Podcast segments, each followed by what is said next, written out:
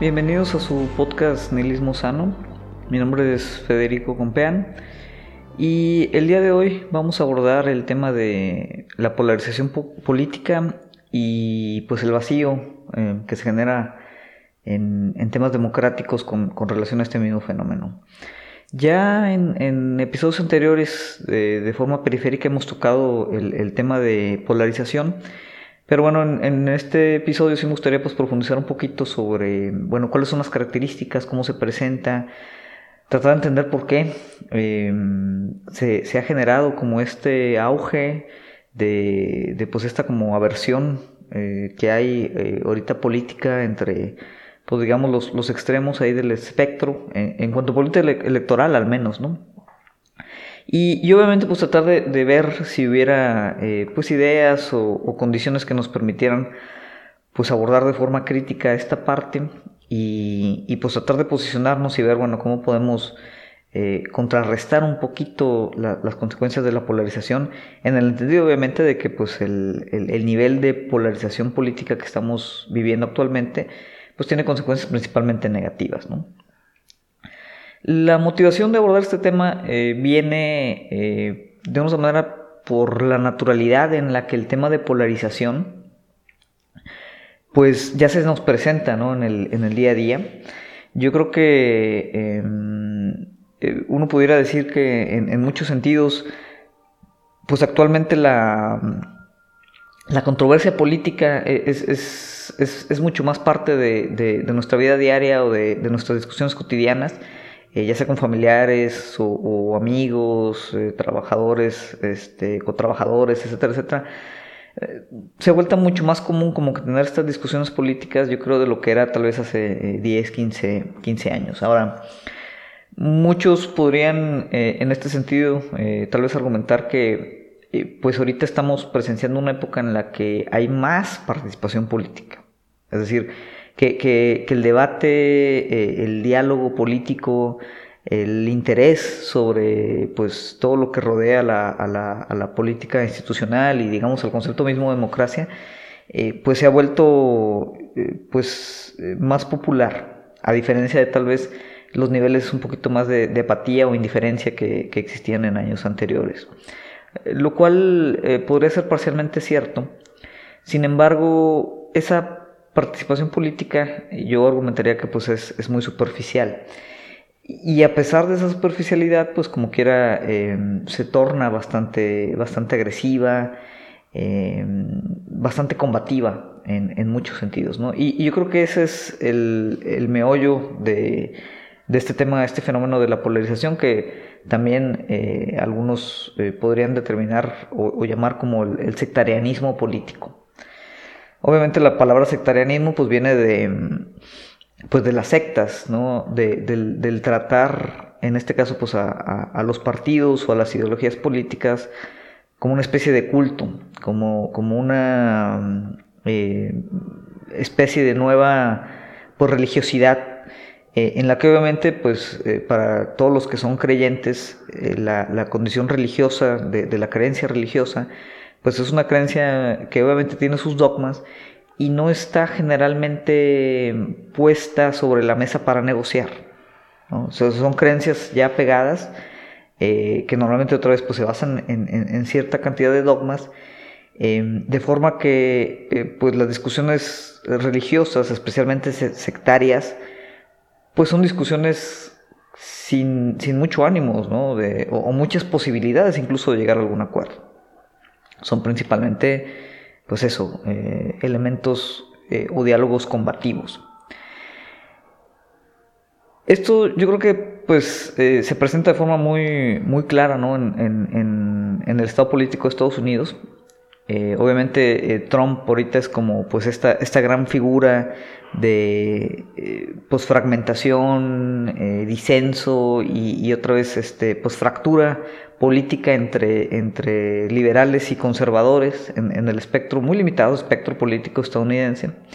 Y, de una otra manera, aunque obviamente eh, Estados Unidos eh, tiene su grado de, vamos a llamarle, excepcionalismo con respecto a política eh, global, pues lo que vive Estados Unidos no es exclusivo de Estados Unidos, y aunque Estados Unidos tal vez lo, lo refleja antes digamos, este nivel de decadencia democrática se refleja ahí antes o de forma diferente que en, el ámbito, no sé, latinoamericano o el ámbito europeo, pues yo creo que lo que se observa ahorita en Estados Unidos eh, es simplemente un adelanto de, pues, hacia dónde va el, el devenir político de las democracias de Occidente. Es decir, no podríamos ignorar lo que está pasando en Estados Unidos como una cuestión particular de ese país, sino más bien como una advertencia de pues hacia dónde está decayendo la, condición democrática, al menos de democracia institucional, eh, pues alrededor del mundo, o del mundo occidental, eh, si lo queremos eh, acotar en ese, en ese sentido, ¿no? Obviamente, digo ya, pues es el, caso de pues, republicanos contra demócratas, que pues es esta, esta distinción entre pues, conservadores y, liberales. esto tiene obviamente pues, una, una larga historia eh, prácticamente desde la creación de, Estados Unidos como nación, de, esta, vamos a llamar, enemistad entre, entre ambos partidos. Sin embargo, eh, a lo largo de los años, pues eh, la brecha que hay ideológica, vamos a llamarla, entre, entre estas dos instituciones electorales o partidarias, pues ha hecho no solo más grande, sino que también un poquito más, vamos a decir, como agria, más, más difícil de conciliar. Em, eh, por ahí en, en, algunos estudios eh, referentes a eh, pues cómo, cómo, ha aumentado la polarización política en, Estados Unidos, ¿no? por ejemplo, así como dato, si, si, hiciéramos como una distribución normal de qué tan consistentemente liberal o tan consistentemente republicano se consideran este, pues cada uno de los, de los estadounidenses, pues digamos esos extremos eh, componían como el 10%, o sea, entre los dos, 3% en la parte liberal, 7% en la parte eh, este, republicana o conservadora. En el 94, pues eh, el, extremo de, esa campana era el 10% de la población. y ese extremo pues ha aumentado alrededor de al 21% más o menos según por ahí uno de los, de los estudios de, eh, pues de este fenómeno en Estados Unidos. ¿no? Em, otra forma de, eh, pues digamos, eh, de forma más o menos cuantitativa, ver cómo ha cambiado la, condición de polarización. también, si, vemos cómo ha cambiado del 94 al, 2014, en el 94 alrededor del 64% de, de los republicanos eh, eran, estaban a la derecha de los demócratas. Y ese porcentaje ha aumentado a 92%, o aumentó a 92% en el 2014, y obviamente pues la tendencia continúa. Igual, igualmente en el otro sentido, ¿no? Eh, en el 94 un 70% de los demócratas se ubicaban a la izquierda de los republicanos y en el 2014 esa cifra aumentó hasta el 94%. De forma que otra vez la, condición o, al menos autoidentificación ideológica de eh, liberales y conservadores pues se ha hecho mucho más polarizada eh, en el transcurso pues, de esos 10 años, eh, de acuerdo a, este estudio de Pew uh, Research. por ahí podemos poner el, enlace en, el, capítulo. ¿no? entonces, bueno, en ese sentido yo creo que no, no, es simplemente un tema de percepción, hay, hay pues obviamente gente que ha estudiado este, este fenómeno, eh, pero es, un fenómeno que está ocurriendo. Ahora, eh, Estados Unidos es un ejemplo. similar sucede yo creo que aquí en México. Así como allá, digamos, esta, esta parte de polarización, pues ahorita se, se representa en, en, esa discordia que genera Trump lo hemos visto ¿no? en los días anteriores con todo el tema de, del el, Capitolio, esta retórica eh, totalmente falsa ¿no? del fraude electoral y, que las elecciones fueron robadas.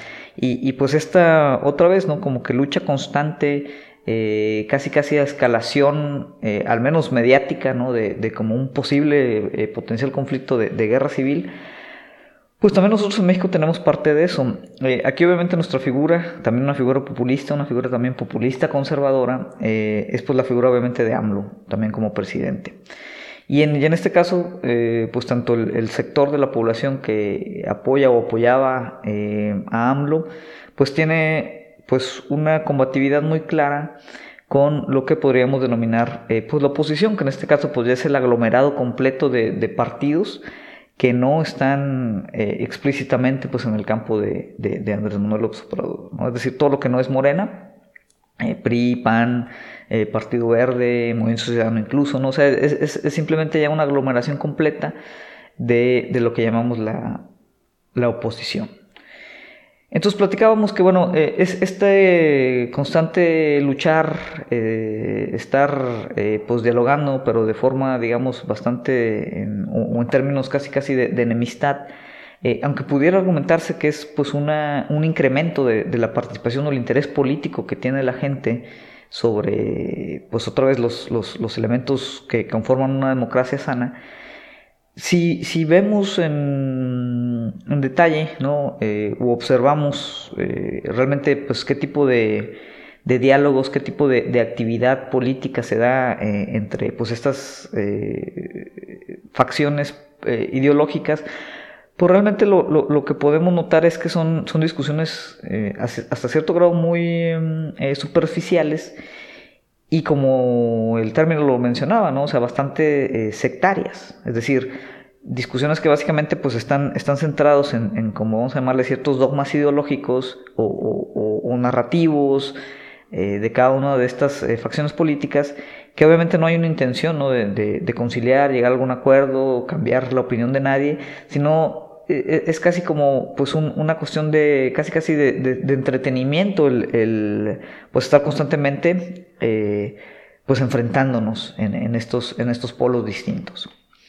Esto es un fenómeno eh, que prácticamente vivimos día a día, ¿no? Sea, todos los días, eh, y, para eso los, medios, las redes sociales, pues han hecho también su agosto de toda esta parte, nos bombardean con noticias, artículos de opinión, eventos, obviamente desde una lectura tanto, digamos, desde la posición oficialista pro AMLO, como desde la lectura de, eh, pues desde la oposición.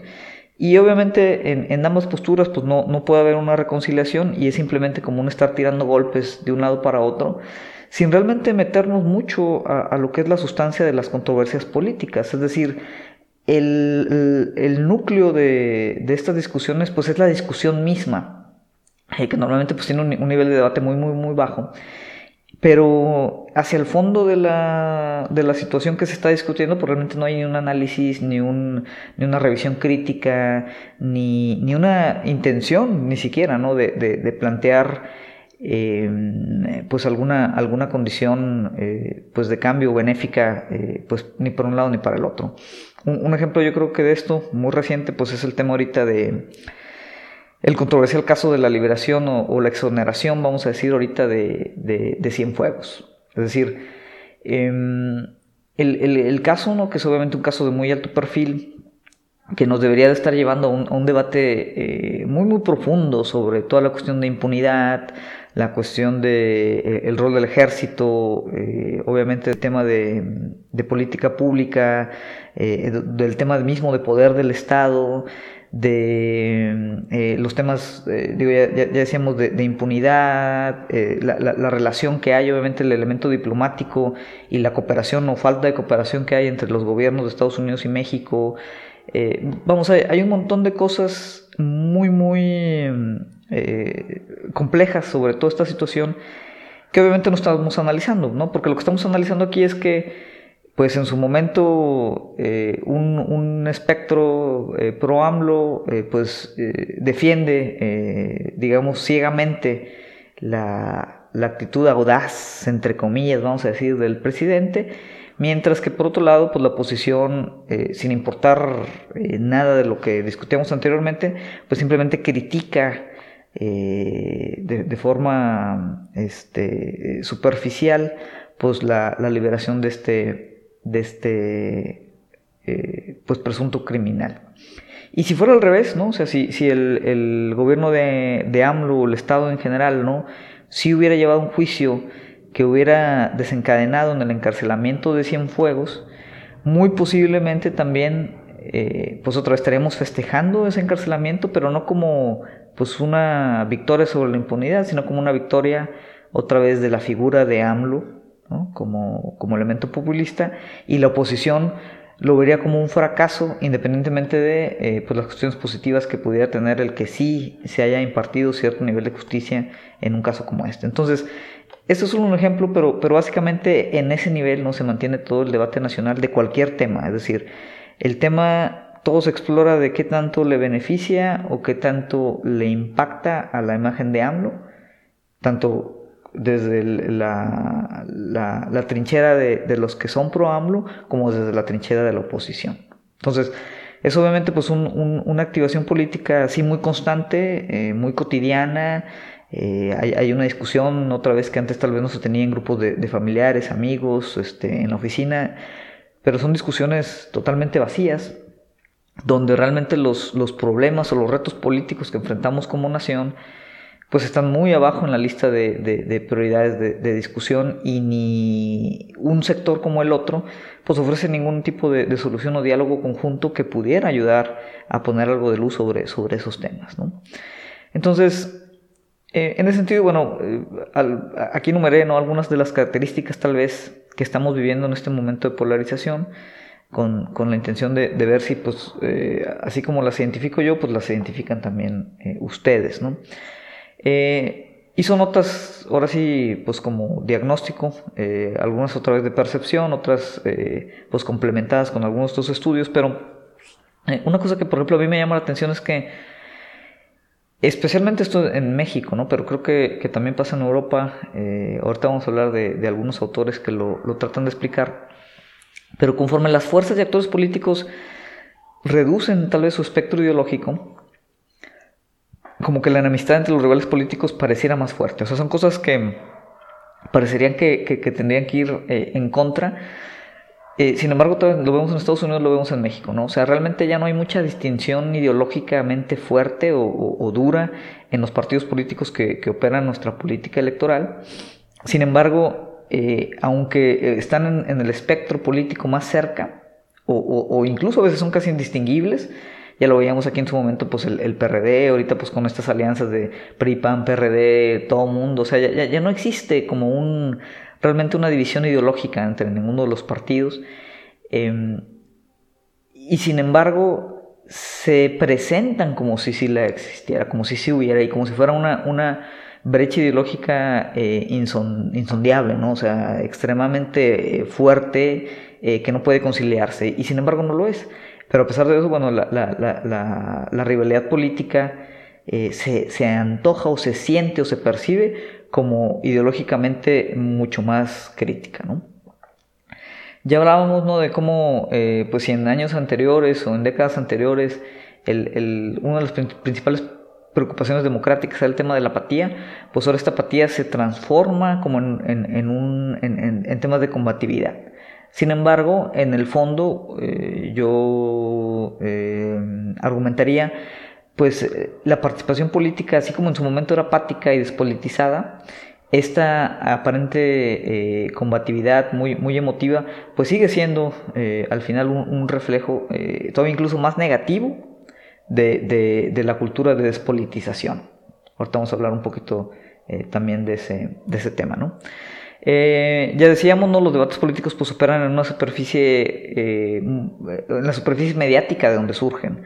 Eh, ¿Quiénes son los principales articuladores de, los, los, debates o discursos políticos actuales? Más que los políticos mismos son los medios de comunicación, ahorita potenciados por el rol de las redes sociales, ¿no? Las dinámicas de los debates obviamente se vuelven efímeras como las mismas publicaciones en las redes sociales que los generan. Es decir, eh, cualquier tema, por más crítico o importante que pareciera, pues al cabo de una o dos semanas es, un tema que va a estar eh, ya superado, ¿no? va a haber quedado atrás y simplemente se va a recordar como pues, algún elemento anecdótico. Sí, obviamente contribuye tanto a la postura eh, o retórica ideológica de eh, pues cualquiera de los, de los, de los bandos. Entonces, el tema de Cienfuegos, hay que ver cuánto dura. Yo creo que no va a durar más de dos o tres semanas, cuando pues ya estemos otra vez hablando de alguna otra estupidez, que simplemente estemos utilizando nuevamente para, para llevar armas a, la arena de, combate político, mediático, en, las redes, en el Facebook, en el Twitter, etcétera, etcétera. ¿no? Obviamente lo que esto eh, a nivel muy personal a mí me indica eh, es que estamos viviendo pues como una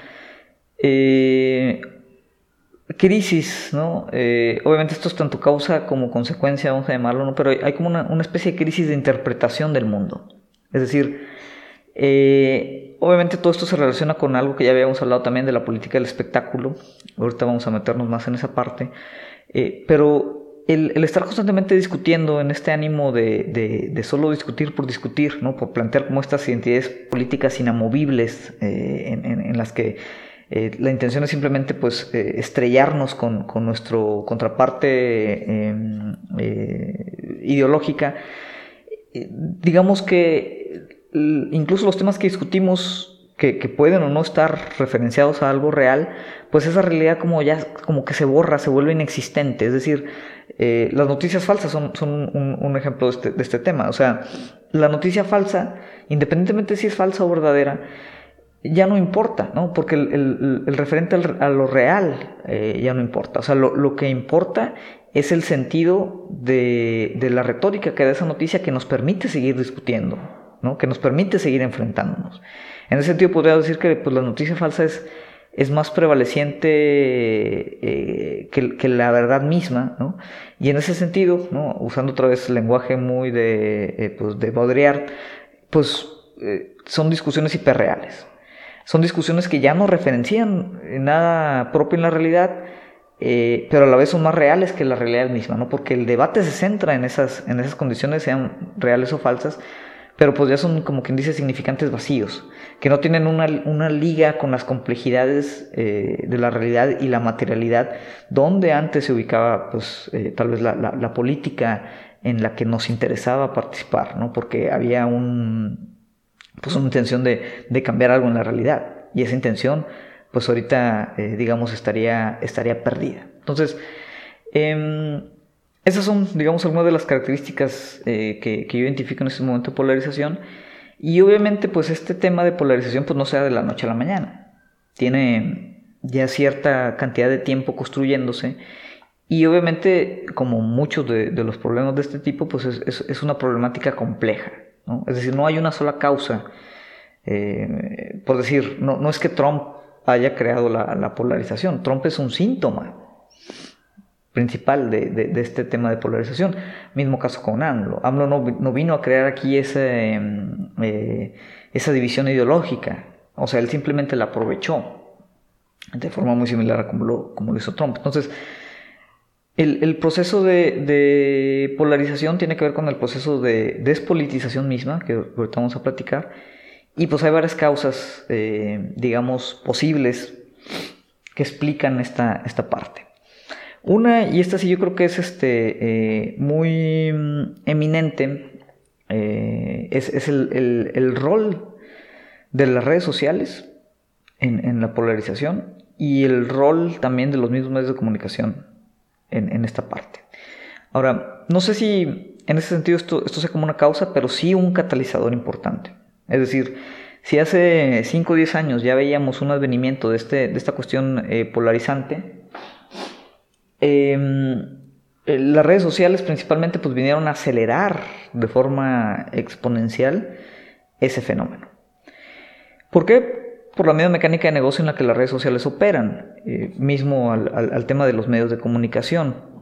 Eh, las redes sociales, por ejemplo, pues, pues eh, ahorita la mayoría están optimizadas con base en, cómo pues, sus algoritmos nos mantienen pegados en esa red, interactuando con la red, digamos, involucrándonos con, con, lo que ahí sucede, dando clic, comentando, etcétera, etcétera. ¿no? Y pues pocas cosas tal vez más atractivas para, estar pues ahora interactuando con las redes sociales que las controversias eh, políticas. Entonces, em, en ese sentido, y además, pues obviamente para, que esto sea más efectivo, pues los algoritmos de las mismas redes sociales pues nos emburbujan en, esta especie como de, eh, eh, bóvedas ideológicas en donde pues obviamente nosotros preferimos interactuar con las cosas con las que estamos a favor, ¿no? O sea, normalmente vamos a dar clic a los artículos que queremos leer, que tengan que ver eh, o, validen pues un poquito la visión que tenemos sobre el mundo. Entonces las redes sociales han acelerado mucho esta cuestión, yo creo que ese es, un hecho, y, han contribuido, ¿no? También a eh, pues fragilizar el concepto de verdad, el concepto de realidad, y en ese sentido eh, pues contribuyen a esta crisis como de interpretación del mundo, de la que hablábamos hace, hace un momento.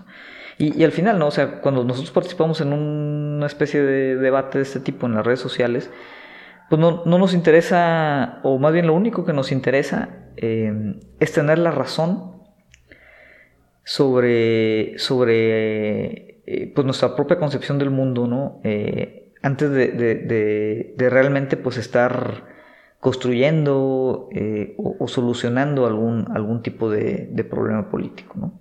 O sea, el tener la razón se vuelve como eh, el, impulso principal de la discusión eh, política. Lo cual obviamente pues es contraintuitivo porque pues es cada vez más difícil tener la razón en un mundo que es cada vez más complejo y difícil de interpretar. Sin embargo, bueno, pues ese sigue siendo el intento y la gran motivación. Obviamente eh, el tema de la desigualdad eh, económica principalmente y, pues la, misma naturaleza precaria del presente, pues también generan cierto nivel de desilusión política, cierto nivel de decepción obviamente eh, con, el sistema eh, y, cierto nivel también pues de, vamos a decir, como rencor o Sí, como, una especie de, sentimiento negativo hacia quienes nosotros percibimos pues son los culpables de, toda esa parte de, la desigualdad. Obviamente, cómo identificamos a esos culpables y, quiénes son los, destinatarios de nuestro eh, resentimiento, pues tiene que ver otra vez de eh, pues a quién escuchamos en, en la arena política y ambos extremos, ¿no? Eh, en Estados Unidos, tanto demócratas como republicanos, pues van a dibujar siempre tal vez retóricas o villanos distintos que van a aprovechar o van a tratar de aprovechar pues ese resentimiento que al ser pues una sociedad más desigual, más precaria, pues va a ser como quien dice un campo de cultivo para generar como pues esta reacción política violenta. Otro mm, fenómeno que yo creo que también ha contribuido mucho en esta parte es la prevalecencia del tema de política de identidad. Que obviamente eh, política de identidad pues es, este pues son, son, digamos activares políticos principalmente asociados con la izquierda, pero que mm, han sido tan exitosos como quien dicen en, eh, fragmentar la, condición individual y, obviamente empujarnos hacia ciertas nociones esencialistas de lo que representamos, ¿no? como subgrupos, ya sea grupos minoritarios en, temas de eh, sexualidad, en temas de, raza, eh, en temas históricos eh, y en los mismos temas políticos, eh, aunque obviamente pues la, intención original o conceptual de las políticas de identidad pues era realmente eh, dibujar pues esta interseccionalidad de, ejes de opresión, pues también eh, es algo que, ha fragmentado otra vez la, condición colectiva y tan ha sido tan efectivo en ese sentido, tan efectivo en ese sentido, que obviamente pues no solo la izquierda lo, lo, toma, sino que la derecha también pues se ha apropiado de, de, ciertas condiciones identitarias, obviamente reaccionarias, que pues por la misma noción de, de identidad como constructo esencialista, pues hacen que, que las discusiones políticas sean pues mucho más difíciles de, de, de sostener sin, sin pues, tener otra vez una, un, choque directo de, de, identidades y de ideologías. Eh, obviamente, eh, y esto es especialmente cierto, yo creo que en Estados Unidos también, eh, aquí hasta cierto punto, pues hay una serie ya de tradición antiintelectualista que hay en, en, todo lo relacionado con los mecanismos este, pues, políticos o técnicos incluso, sobre, sobre los que operamos. Entonces hay una desconfianza, yo creo que justificada, otra vez sobre, sobre la, lo que se consideran las autoridades. Y en ese sentido, pues hay como una negación a escuchar a estas autoridades, a, cualquier denominado o autodenominado experto, y obviamente a, también, eh, pues, ignorar por completo eh, a lo que podría llamarse, eh, pues, los intelectuales, que sí, es, es, claro que en la actualidad, pues, tienen un rol tal vez mucho más este, mercantil que, en, épocas anteriores. Y pues es muy difícil, o resulta muy difícil pues identificar quién realmente está eh, comunicando o, tratando de, dibujar ideas que nos permitan eh, tener nuevamente pues, un mejor entendimiento de la realidad política y quien simplemente pues está tratando de eh, construir sobre las mismas narrativas que nos mantienen como pues en estas burbujas ideológicas. Em, un, eh, fenómeno muy típico, muy relacionado obviamente con el tema de polarización, por ejemplo, son las teorías de conspiración, que aunque siempre han estado presentes, pues sí, también yo creo que ha habido un, incremento en, cómo estas políticas, perdón, teorías de conspiración se, utilizan para tratar de, explicar y construir otra vez una historia del mundo. Normalmente pues asociamos las teorías de conspiración con, eh, la gente ignorante, este, la gente que reaccionaria, que no lee, etcétera, etcétera, ¿no? Pero yo creo que eh, como comentaba por ahí eh, James Bridle en, su libro de, New Dark Ages, referente a la tecnología y al final del futuro, él comentaba que el término de teoría de conspiración pues tiene que ver más con la relación de la gente que tiene, la relación que la gente tiene con el poder que con la relación que la gente tiene con la verdad.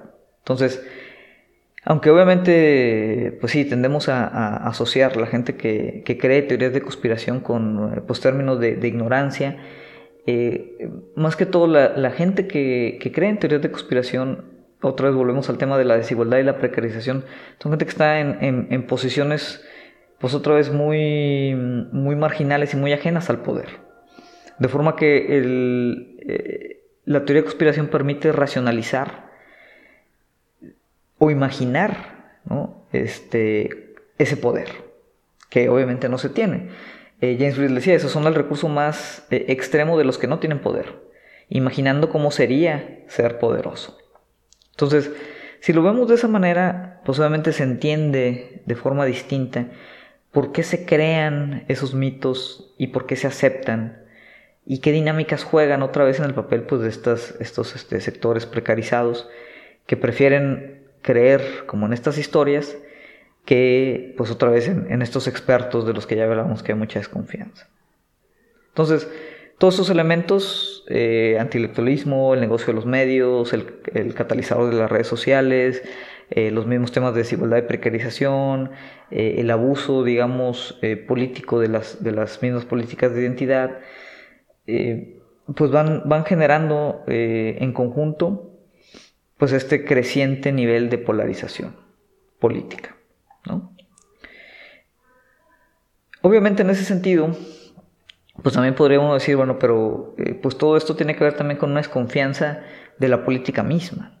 Es decir, normalmente eh, todas estas cosas que mencionamos eh, tienen que ver o tienen que, se identifican también con, los populismos que ahorita son pues tan, tan emblemáticos del estado político actual de forma que al mismo tiempo, y aquí está esa como tensión un poquito paradójica, pues hay nuevamente otra vez una reactivación como del debate político, orientado otra vez hacia eh, pues estos populistas que se, se, colocan a ellos mismos por fuera ¿no? del aparato eh, político mismo, y la condición también del aumento de la apatía y la indiferencia sobre los elementos democráticos en sí. Entonces, coinciden, como quien dice, eh, ambas, eh, ambos caminos.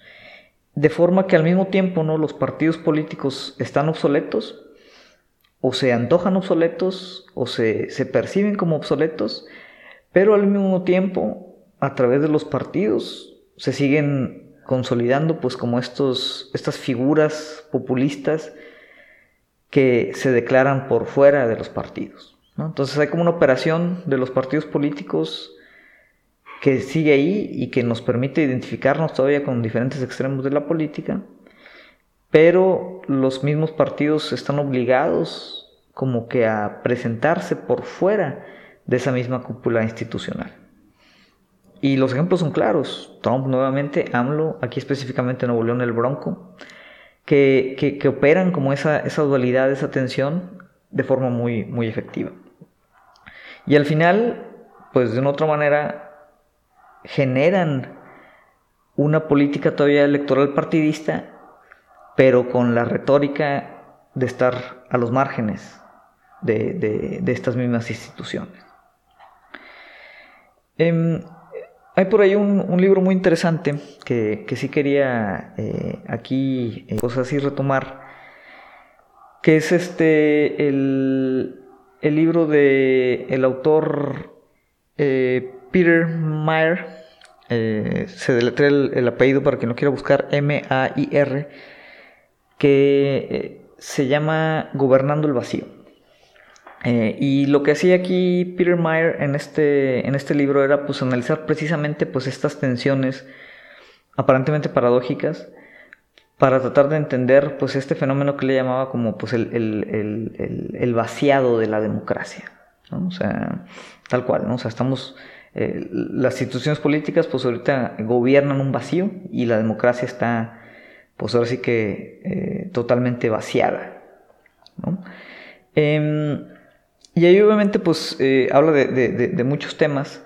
Eh, empieza a analizar ¿no? cómo pues poco a poco el, votante se ha vuelto, eh, conforme han pasado los años, pues como un votante desleal, contingente, desestructurado y volátil, ¿no? Es decir, que puede oscilar un día un partido y en otro día el otro. los partidos obviamente, como hablábamos, pues han, su influencia ha bajado dramáticamente. Sin embargo, pues los líderes populistas que operan sobre estos partidos pues su influencia ha crecido pues en la misma proporción. Hablaba de, él en su momento pues, de una creciente indiferencia eh, a lo largo de los años en la política, digo, él analiza, principalmente la política europea, pero obviamente pues tiene muchos paralelos con, la política global. Em, y una de las cosas, y esto es interesante también, tiene que ver con lo que hablamos del antiintelectualismo. Mucho de la creciente indiferencia sobre los sistemas políticos actuales tiene que ver con algo que empezó a suceder por ahí en los 70s, en los 80s, que se empezó a tecnificar, vamos a decir, los, los marcos operacionales del gobierno. Es decir, hubo un momento en el que, eh, tanto práctica como retóricamente, se, indicaba que, o se, veía que realmente ya en las decisiones políticas, pues se requerían más expertos ¿no? que operadores políticos. Entonces, si, si el operador político ya no está haciendo política, y realmente quienes están definiendo los marcos en cómo funciona la sociedad pues son pues ciertos expertos, ya sea pues urbanistas, economistas, este, científicos, ¿no? etcétera, etcétera, pues obviamente eso genera una indiferencia al percibir que pues la, la clase política ya no es necesaria, O, ¿no? o no que no sea necesaria, pero es secundaria ya a, los temas, digamos, técnicos de, operación del gobierno. Es decir, se trató, ¿no? y eso fue obviamente tiene que ver mucho con eh, la, ideología de, digamos, este, tecnificar eh, mucho de, la, administración social de, pues de los estados, eh, por ahí en los 70s, en los 80s, pues hizo que, los debates políticos empezaran a transformar en debates técnicos. ¿no? sobre una sumida neutralidad política. Es precisamente en estos años cuando se consolida pues, la hegemonía obviamente del capital eh, y el político tradicional como tal, digamos, empieza a desaparecer o tiende a desaparecer. Eh, eh, Peter May también habla sobre pues, digamos, la, existencia de, de instituciones no democráticas que como quiera operan sobre la misma gestión de los estados, tanto locales como nacionales. Que eso pues aúna a que haya una, desconfianza, una indiferencia sobre los, eh, los, mecanismos políticos. Es decir, tienes instituciones como la Unión Europea misma, eh, obviamente pues el Banco Mundial, la Organización Mundial del, Comercio, este, el Fondo Monetario Internacional, todas estas organizaciones que obviamente no, no no son democráticas, no, no es posible articularlas o, modificarlas o influirlas desde un proceso democrático y poco a poco, no alrededor del mundo, pues estas instituciones no democráticas tienen mucho más peso sobre políticas públicas a nivel tanto local como nacional. Entonces, obviamente eso pues desmotiva a, la participación política general. Sin embargo, notaba él eh, otra vez en esta condición paradójica que había mucha, eh, digamos, a pesar del desinterés, la participación a la hora de votar en las elecciones iba en aumento. Es decir, eh, uno esperaría que si, si hay esta apatía o este desinterés, pues se reflejara en las urnas. Eh, sin embargo, había como una especie, eh, digamos, este, de, contradicción en la que el desinterés pues, no convencía de la inutilidad de la política electoral. Y ya sea que esta pues, se, percibiera como pues, casi casi ya un, una expresión mecánica, pues periódica para legitimar otra vez la, la, existencia de los partidos y estas mismas instituciones democráticas, pero pues digamos, la gente seguía acercándose a, votar. Y no precisamente acercándose a las urnas a anular su voto, a hacer algún tipo de protesta, sino pues tal cual a, seguir votando, ¿no? Eh, obviamente, pues también eh, este autor empieza a notar cómo pues, la, política se empieza a volver eh, adversarial y tiene que ver, y aquí es donde hay una liga, ¿no? O sea, el, el, que se fuera perdiendo interés por estos temas que decíamos, ¿no? En la política tradicional, pues se, busca entonces tratar de reavivar esa participación, pero pues en ese momento la política empieza a competir otra vez literalmente con todo lo demás en, términos de entretenimiento. Entonces la política se empieza a ubicar o se empieza a interpretar a sí misma como, como competencia en el ámbito del espectáculo y en ese sentido pues ayuda que sea adversarial, ayuda que sea como una pelea, porque se vuelve entonces, y ustedes si, si, si ven algún debate reciente, especialmente por ejemplo en Estados Unidos, pues es como si fuera casi casi un show deportivo, ¿no? Un reality show. ¿Por qué? Porque la política se vio obligada a competir como que en los términos mismos de, los medios espectaculares. Y esto obviamente tiene que ver, otra vez, con todo este fenómeno de los 70 y los 80 con esa política de la despolitización. Sin embargo, pues todo esto, eh, o sea, ¿por qué la política como quiera quería seguirse manteniendo relevante? Porque al final, pues la política electoral legitimiza al, grupo que tiene ahorita el poder. ¿no? Entonces, esta estrategia para generar interés, pues es una estrategia también para generar legitimidad. Entonces, bueno, eh, eh, obviamente, ¿no? también todos los temas de globalización a partir de entonces, pues limitan mucho la autonomía doméstica y, es lo que decíamos, eso obliga o, hace que el espectro de, de, maniobra de los partidos políticos sea mucho menor, ¿no? Y en ese sentido, pues al ser la influencia o, la maniobra de los partidos políticos menor, pues también sus posturas comunes se reducen. Como quien dice, también ellos empiezan en este sentido de de tratar de apelar a la mayor parte del público que se pueda para ganar los votos, pues empiezan a, como a comodificarse, ¿no? Como a hacerse pues, productos, marcas, que eso, eso lo, vemos ahorita de forma muy clara, ¿no? Con la intención de, tratar de atrapar a todo el universo del, electorado. Entonces, incluso, eh, y esto es interesante, si, si, si, digamos, hay poca diferencia, incluso hubiera poca diferencia entre los partidos, pues como, como se vuelven estas marcas, ¿no? y empiezan a, tratar de, presentarse y operar como marcas, pues incluso ya en la arena política, ya a operar eh, la, condición del Estado, del gobierno mismo, pues entre los mismos partidos pues se, bloquean en, estas pocas posiciones, esta poca maniobra. ¿Por qué? Porque pues estamos hablando a través de una, política de confrontación. Entonces, obviamente lo que sufre ahí es, es el potencial de cambio. O sea, estamos hablando de partidos más genéricos, partidos con menos rango de maniobra y partidos que incluso a la hora de llegar al poder tienen mucho más complicada su, labor de actuar porque la única función del otro partido político de oposición es bloquear lo que tú hagas, ¿no? más allá de, si eso va eh, en favor o en contra del bien común. Entonces, nuevamente, ¿no? empezamos a, ver estas tensiones contradictorias eh, que no son coincidencia, pero que vienen arrastrándose no de uno o dos años atrás, ¿no? O sea, estamos hablando desde pues, los 70, los 80 que empieza a generarse todo este eh, camino que nos lleva ahorita hasta este punto actual de, polarización tan, crítico, ¿no? Obviamente, eh, en estas circunstancias, pues también la, división de izquierda y, y, derecha, pues empieza a perder sentido, ¿no?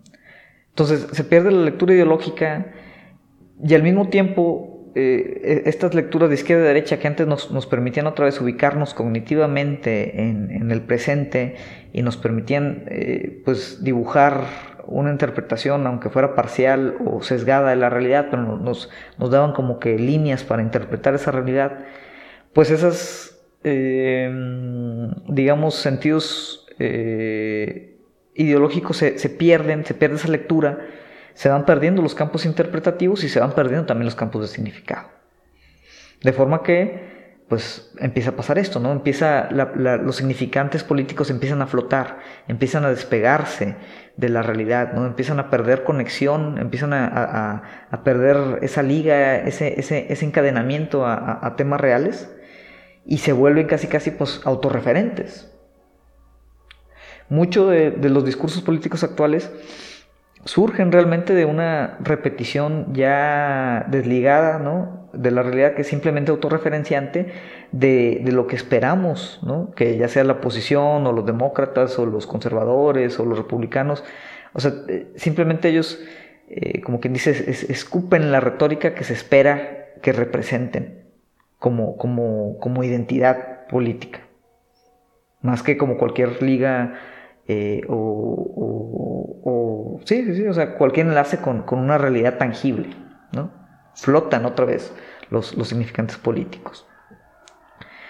Em, otra condición ¿no? que apuntaba también en, este libro eh, de Gobernando el Vacío es que pues, los partidos también pues, poco a poco, fruto de, de, muchas de estas condiciones, pues se han vuelto más que como esos intermediarios que había entre la voluntad popular y, la operación eh, gubernamental, pues los partidos se vuelven ya más como actores del Estado mismo que actores civiles, es decir, ya están más del lado de, la institución eh, gubernamental que de la voluntad democrática ¿no? que en teoría representaban. Eh, es decir, ya se vuelve más complicado, ¿no? Y, en ese mismo sentido, eh, al, ir perdiendo ellos esta, esta legitimidad, porque pues, realmente la, otra vez también se desconectan de, de esa condición de representación, pues generan también este tipo de apatía. Y esto tiene que ver también pues, que los, los partidos empiezan a depender más de las instituciones gubernamentales que de las voluntades sociales o civiles. Es decir, su financiamiento, su operación, eh, su continuidad, pues depende más de su relación con el Estado y las, élites, ¿no? Que con, pues otra vez, lo que ellos pudieran representar de la población en general. Se vuelven, pues nuevamente, ¿no? Volviendo al, tema de, la operación técnica de, la política, se vuelven más operadores que representantes de una voluntad política. Y en ese sentido eso ayuda también a que se potencialice entonces la carga retórica de esos populistas que se declaran ellos mismos como, como actores exteriores ¿no? a, toda esta estructura política pues ya tan, tan anticuada, tan gigantesca, tan lenta, tan, tan burocrática. ¿no? Entonces, em, eh, como ven, eh, realmente pues eh, existe una buena serie de complejidad en, todo lo que implica el, tema de, polarización y tiene que ver el tema de polarización con el proceso de despolitización que, se origina en, la década de los 70s y los 80s y con todas estas lecturas que hacía Peter Mayer en, su libro de eh, Gobernando el Vacío.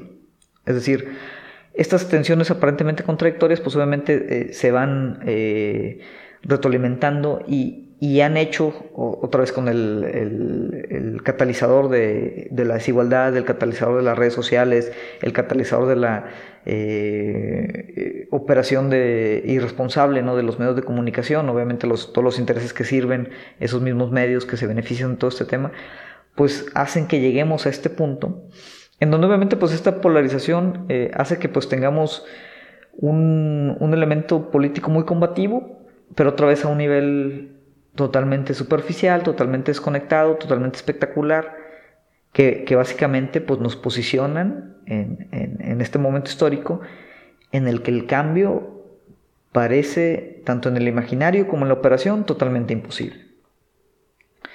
Obviamente, pues eso tiene muchos riesgos, ¿no? Y los riesgos de que continúe esta tendencia, eh, pues no son menores. Primero, la polarización apática, vamos a llamarle, ¿no? como esta combinación de indiferencia eh, y a la vez de, la gran importancia que, nos genera participar en estos debates eh, políticos superficiales, quiebra los lazos comunitarios o tiene potencial de quebrar los lazos comunitarios. Es decir, muchos de, los conflictos que, que, son, pues, un poquito ya decíamos superficiales, son incluso ilusorios, pero resultan suficientes para incluso empezar a quebrar cierta cantidad de lazos afectivos. Es decir, la identidad política que, nos hemos generado, eh, otra vez con el tema de política de identidad, ¿no? Eh, eh, se vuelve ahorita en este periodo como de gran incertidumbre, en donde detectamos pues esta gran falta de control individual, donde no nos parece que no tenemos agencia sobre nada de nuestra vida misma, de forma que lo, lo, poco que nos queda controlar pues es nuestra identidad política. Entonces nuestra identidad política, aunque superficial, se vuelve importantísima. Y donde esa identidad política se vea retada, aunque sea por un amigo un familiar muy cercano, pues preferimos quebrar ese lazo familiar y afectivo, comunitario, que poner en riesgo e, e, ese, poco fragmento de control que sentimos tener sobre nuestra propia individualidad.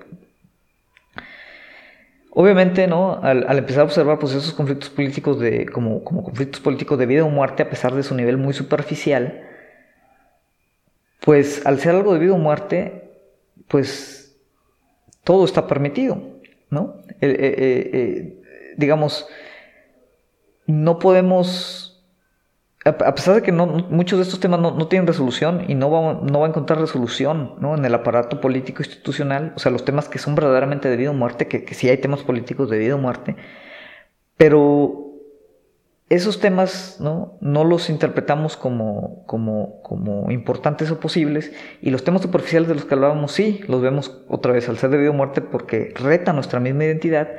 Entonces en ese sentido pues no hay un precio nunca lo suficientemente alto a pagar para evitar que el contrario llegue al poder. Si ese contrario otra vez pone en riesgo de vida o muerte nuestra identidad política asumida como pues, nuestra existencia misma. Entonces, al final, pues el, juego político se, continúa transformando en una especie de teatro, en una especie de simulación, que, tal vez ya lo era antes, ¿no? pero ahora eh, pues es una simulación que tiene, eh, pues otra vez una consecuencia política real totalmente irrelevante. Es decir, estamos simplemente enfrascados como una especie de espectáculo, que el espectáculo se legitimiza a sí mismo, pero el cambio, el potencial de cambio, pues sigue estando totalmente fuera de pues, nuestro alcance. Que lo mismo, también lo hablábamos cuando hablamos de, Biden y Trump en un capítulo anterior, pues de esta como política del, del no cambio. Entonces, eh, al final, ¿qué es lo que sucede? Pues renunciamos entonces, como quien dice, a la inevitabilidad, inevitabilidad del poder político institucional como la última alternativa de recoger, pues en este caso ya las migajas de una vida digna. Sin plantear obviamente o descontinuando la, la pérdida de, de, incentivo de apropiarnos nosotros o o entendernos nosotros, tanto en lo individual como en lo colectivo, como elementos de agencia y poder político comunitario, social y civil. Entonces, estas consecuencias pues, no son menores, ¿no? Y se, se retroalimentan a sí mismas, poco a poco.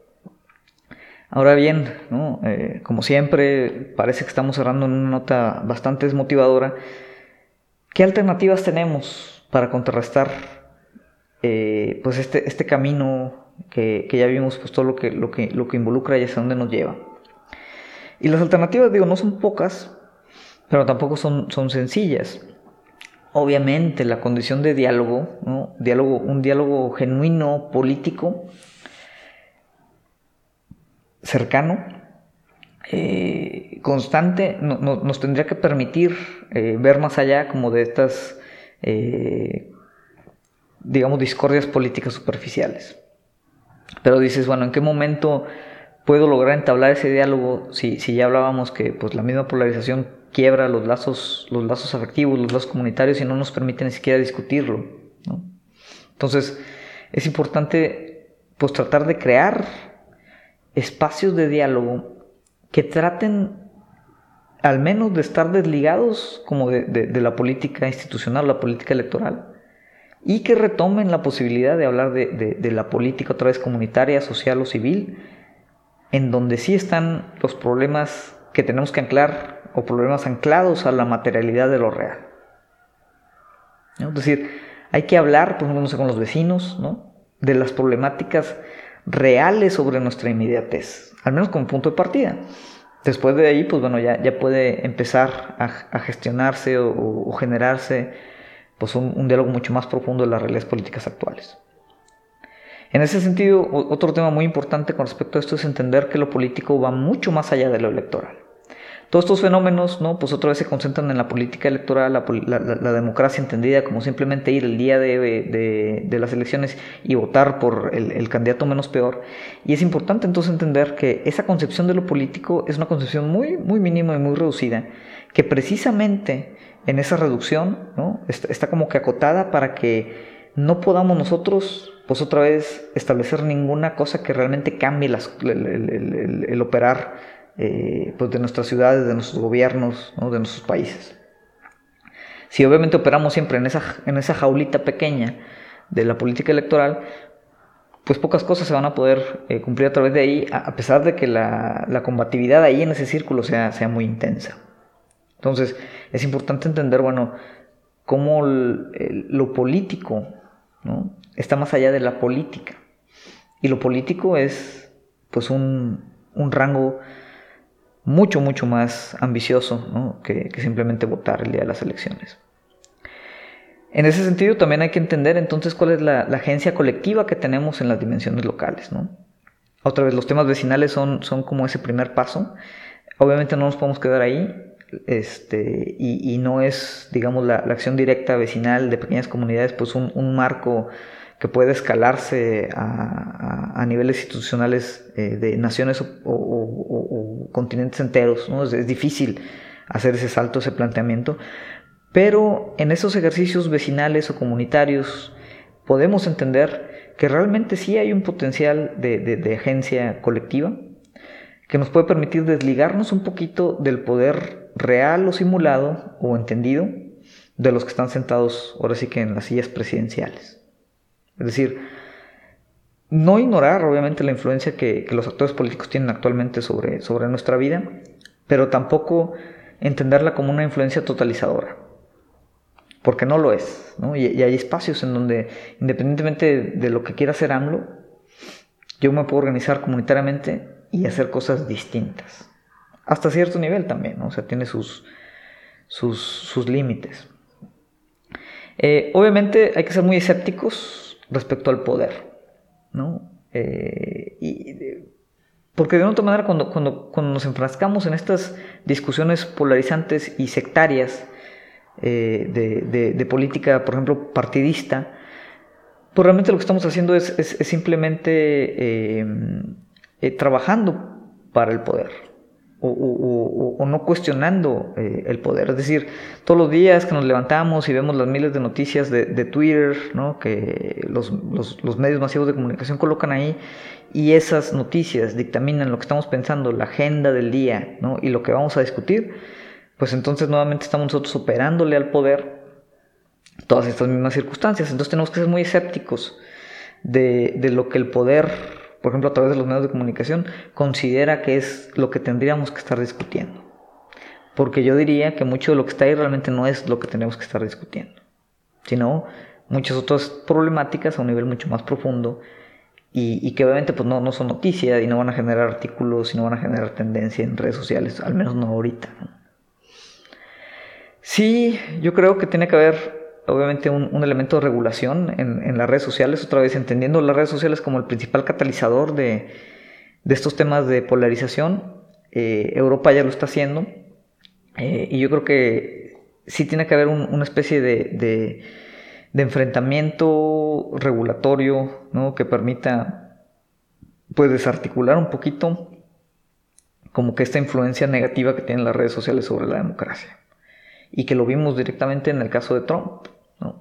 Mucho del hecho de, por qué Trump llegó al poder es por las mismas condiciones irrestrictas de, las redes sociales y sus algoritmos que obviamente operan con una lógica de negocio que no está en ningún momento pues alineada con, los valores democráticos que, en teoría eh, serían los ideales, vamos a decir entre comillas, ¿no? para, para pues, las democracias occidentales. Ahora, regular las redes sociales no significa que ellas se regulen a ellas mismas, porque este también es un discurso muy típico que pues tanto Facebook como Twitter, como pues, la red social que ustedes quieran, que simplemente a través, a través del solucionismo y los algoritmos que ellos mismos van a generar, ellos van a garantizar los valores democráticos. Obviamente, pues siendo juez y parte de ese mismo, ese mismo dilema. Eh, y al final, y tal vez lo más complejo es sí entender que lo que está aquí en juego, pues es también la interpretación de la realidad misma. ¿no? Ya lo decíamos, ¿no? Como la, el retomar los, los espacios eh, epistémicos de, entendimiento y que la polarización al mismo tiempo ¿no? que, nos envuelve en, estos debates eh, totalmente relevantes eh, e inofensivos, al estar estos debates o, ser pues, estos como significantes que, flotan, ¿no? hiperreales, que no, no, tienen referencia absoluta con el campo de lo material, pues lo que está pasando hoy es que también estamos perdiendo la capacidad de, interpretar la realidad misma y en ese sentido pues estamos perdiendo el campo de batalla de, apropiarnos pues, de, los diferentes campos interpretativos que otra vez nos permitan realmente entender las complejidades de nuestra, nuestra realidad actual. Entonces, eh, eh, todo, todas estas alternativas tienen que ver al final con, con mantener o tratar de mantener pues, nuestra capacidad de interpretar el mundo. Y entonces, por ello, con, eh, o con ello, poder tener diálogos políticos que no pues, estén limitados en, este, en esta pequeña burbuja de constante polarización.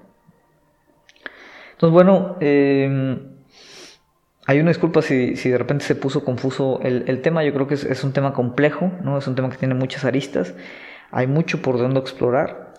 Si les interesa obviamente los temas de polarización, eh, nuevamente les recomendaría que, este, leyeran a, este autor, este Peter Mayer, eh, Gobernando el Vacío, Ruling the Void eh, en inglés. Yo creo que es un buen punto, es un buen punto de partida. Ya habíamos mencionado ¿no? el, tema del dilema de las redes sociales, de un documental con áreas de oportunidad, pero yo creo que también tiene cosas importantes que decir en cuanto a lo que hablamos de, de las redes sociales como catalizador de la polarización. Eh, hay muchos estudios eh, de, cómo se ha abierto la brecha polarizante en, Estados Unidos. ¿no? Eh, vamos a tratar de poner algunos en la descripción de, este, de este, episodio. Pero en fin, digo, hay, hay, que estar, yo creo que pues constantemente siendo muy críticos ¿no? de, de, cuál es nuestra participación en, en todo el esquema de política electoral y tratar de pues ser un poquito más conciliadores. Obviamente en la parte de conciliación no significa que simplemente tomemos una postura eh, tibia, centrista y minimicemos también eh, pues el advenimiento de, los extremismos eh, políticos como, como, lo estamos viendo por ejemplo en Estados Unidos. Pero hay que entender también o, aprender a distinguir dónde está como que esa, esa parte de, realmente un debate político inconsecuente potenciado por, este fenómeno de polarización y donde sí está el, debate político que tenemos que ser muy firmes para no tolerar obviamente pues eh, e, extremos ideológicos como pues todo este advenimiento protofascista que, amenaza con transformar las, democracias como las conocemos. El concepto de democracia también es un concepto altamente controversial, altamente eh, cuestionable y que podríamos analizar pues en, en, otro episodio eh, para pues digo enterarnos también que ese imaginario conceptual que representa y, llevado a sus últimas consecuencias dónde se ubicaría pero bueno ese, ese, tema es para después nuevamente pues les agradezco a todos los que nos escuchan eh, semana con, con semana eh, y bueno ya saben que nos pueden encontrar en las principales plataformas de, de podcast Principalmente eh, pues estamos en, Google Podcast, en, iTunes y en Spotify. También les recuerdo, nos pueden encontrar en Facebook, así tal cual como Nihilismo Sano. Eh, en Facebook estamos empezando a hacer algunos directos. Eh, espero, eh, pues al menos una vez a la semana, una o dos veces por la semana también hay pues platicar tal vez de, temas pues un poquito más, más generales, este, un poquito más simples. Vamos a seguir obviamente con la intención de tener más invitados en, en los siguientes episodios. Y también Estamos estrenando o, vamos a empezar ahora sí también a subir algo de contenido eh, por ahí en el canal de, YouTube. También nos pueden encontrar en YouTube como Nihilismo Sano. Ahí vamos a subir tanto los en vivos eh, de Facebook como eh, también pues, los, los podcasts pues para aquellos que prefieran escucharlos en YouTube. Em, para bueno, también tener ese, canal de comunicación. A través de todos esos canales bueno, nos pueden también escribir eh, directamente por Facebook o incluso directamente a mi correo personal que es federico.compean.com. En fin, nos vemos la próxima semana. Muchas gracias a todos por escuchar.